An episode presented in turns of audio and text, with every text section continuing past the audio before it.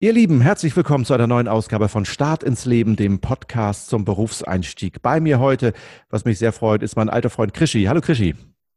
Hallo Michi, sei gegrüßt. Krischi, erzähl uns mal, was machst du denn beruflich? Ich bin Journalist. Ähm, wobei Journalist ein Beruf ist, den es gar nicht gibt. Journalist ist eine Tätigkeit, die jeder ausführen kann, der irgendwas publiziert. Also wenn man sich zu Hause ans Internet setzt und äh, was schreibt über die Stadt, in der man wohnt, dann kann man sich auch Journalist nennen. Ich bin aber darüber hinaus angestellter Redakteur bei einem Medienhaus. Früher war es eine reine Tageszeitung. Inzwischen machen wir das, was alle Medienhäuser machen. Wir publizieren äh, online. Und insofern passt dieser Begriff Tageszeitungsredakteur, den ich ursprünglich gelernt habe, nicht mehr. Das hat sich sehr gewandelt, glaube ich, in den letzten Jahren. Magst du darüber ein bisschen erzählen? Definitiv. Ähm, mit dem Journalismus in Berührung gekommen bin ich als Sohn einer Familie, wo jeden Morgen die Tageszeitung auf dem Tisch lag, wo ich dann gelernt habe, jeden Tag Tageszeitung zu lesen. Vor allen Dingen Sport hat mich interessiert, äh, aber auch die vermischte Seite, die es heute auch noch in Zeitungen gibt, die aber bekannterweise Jugendliche heute nur noch sehr selten reinkommen. Und mit dem Internet, ähm, der ja so in den 90ern, aber ehrlicherweise mit Schwung erst äh, in diesem Jahrhundert seinen Höhepunkt äh, erreicht hat, hat sich unsere Tätigkeit auch extrem verändert. Wie macht sich das bemerkbar in deinem Tagesablauf oder überhaupt? Du hast es ja eben nochmal ausdrücklich betont. Du arbeitest nicht bei einer Tageszeitung oder Wochenzeitung, sondern du arbeitest in einem Medienhaus. Wie haben sich auch Geschäftsmodelle verändert und damit eben auch wahrscheinlich deine Tätigkeit? Ja, früher ähm, war sozusagen Ziel des Tages, abends rechtzeitig zum Andruck eine Zeitung fertig zu haben. Und bis dahin hatte man Zeit, in Ruhe zu arbeiten. Es gab zwar schon das Radio, wo ein paar Nachrichten zu hören waren, aber ähm, ansonsten gab es keine Konkurrenz. Und mit dem Internet ist es ja nun so, dass man quasi zeitgleich Dinge, die passieren, publizieren kann. Und da mussten wir auch umlernen. Und jetzt wirklich unter Zeitdruck ähm, über das Geschehen in der Welt berichten. Das ist eine völlig neue Methode, die, mm, ja, die man auch erstmal lernen muss und die auch nicht jedermanns Sache ist. Das ist das eine, auf das man wahrscheinlich sehr schnell kommt, wenn man darüber redet, was hat sich denn verändert. Das ist das Tempo zum einen und die Allgegenwärtigkeit des Internets zum anderen. Aber wie ist es auch mit dem Geschäftsmodell Tageszeitung? Was hat sich denn dahingehend noch verändert? Naja, es war so, dass äh, früher die Tageszeitung hat einen Abopreis gekostet und viel Geld haben Zeitungsverlage dadurch eingenommen, dass sie Anzeigen verkauft haben. Mit eBay, mit Portalen, wo man seine Immobilien anbietet, sind große Bereiche weggefallen, wo früher nur die Zeitung für da war. Und gleichzeitig haben es die Leute gewöhnt, Informationen, die im Netz zu bekommen sind, kostenlos zu bekommen. Und ähm, wir sind jetzt erst dabei, ähnlich wie bei Spotify, ähnlich wie bei Netflix, Geld dafür zu nehmen, dass die Menschen im Internet unsere Nachrichten lesen. Und es dauert ein bisschen, die Bereitschaft zu haben, äh, dass die Leute auch wirklich dafür Geld zahlen, wie für Spotify oder Netflix. Hm. Lass uns mal ein bisschen über deinen Alltag reden. Wenn du morgens ins Büro kommst, was passiert dann? Wie sieht so ein typischer Tag bei dir aus?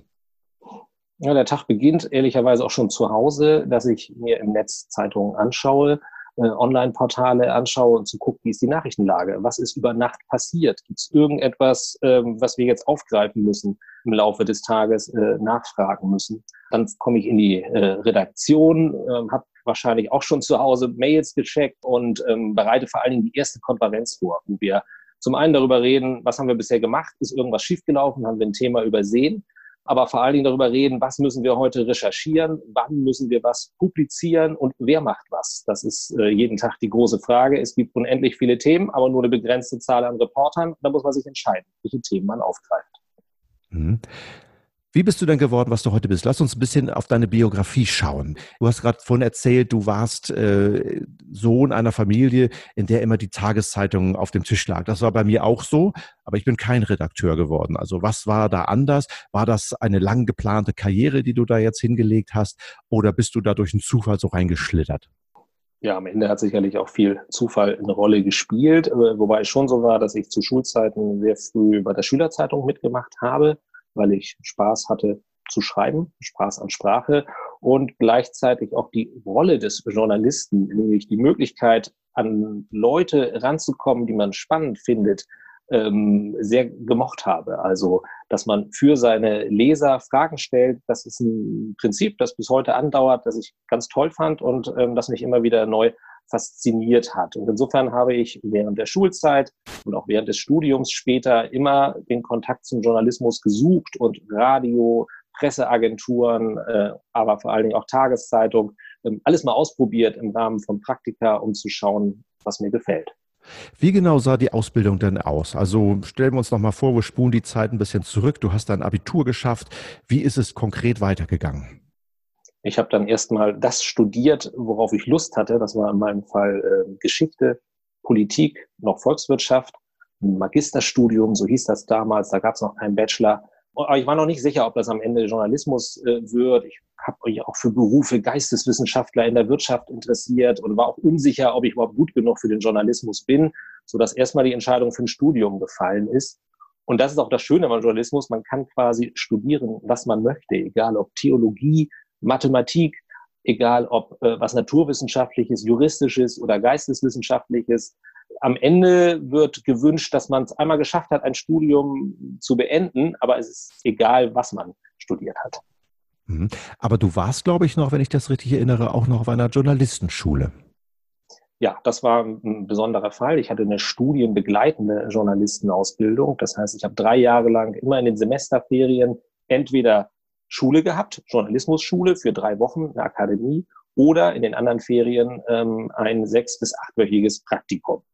Das war natürlich eine wunderbare Begleitung neben dem Studium und da hat sich dann auch langsam verfestigt, dass Journalismus für mich ein Berufsziel wird. Mhm.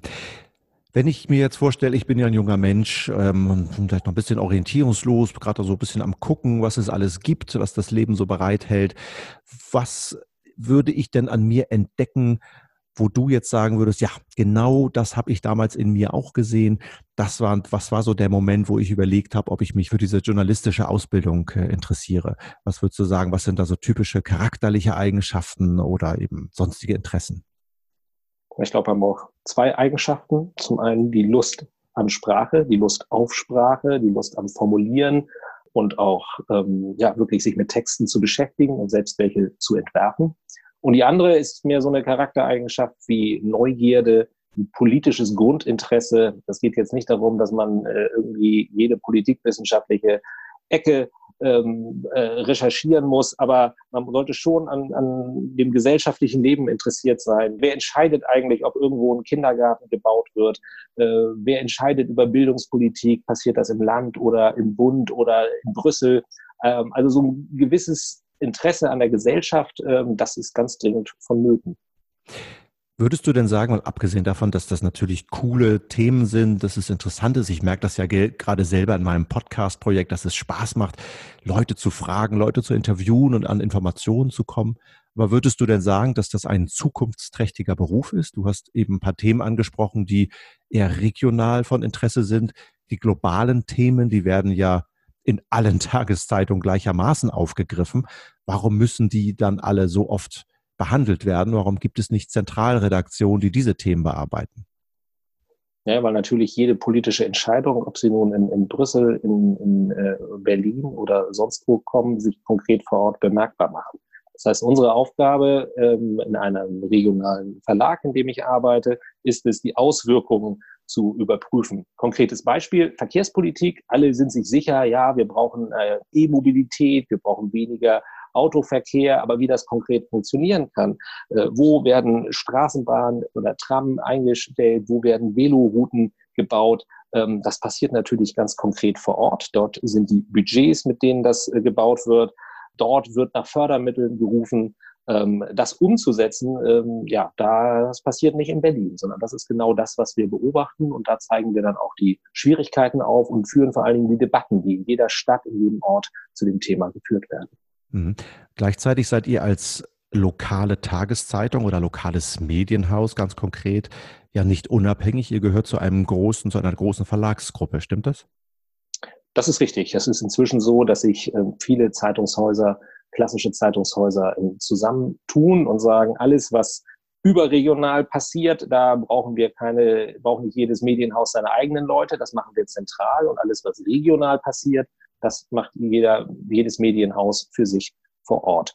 Ähm, das ist einfach nötig geworden, um ein bisschen kosteneffizienter arbeiten zu können. Sonst wären viele Medienhäuser nicht mehr in der Lage zu überleben. Ist es denn so nach deiner Einschätzung, dass das nach wie vor ein zukunftsträchtiger Beruf ist?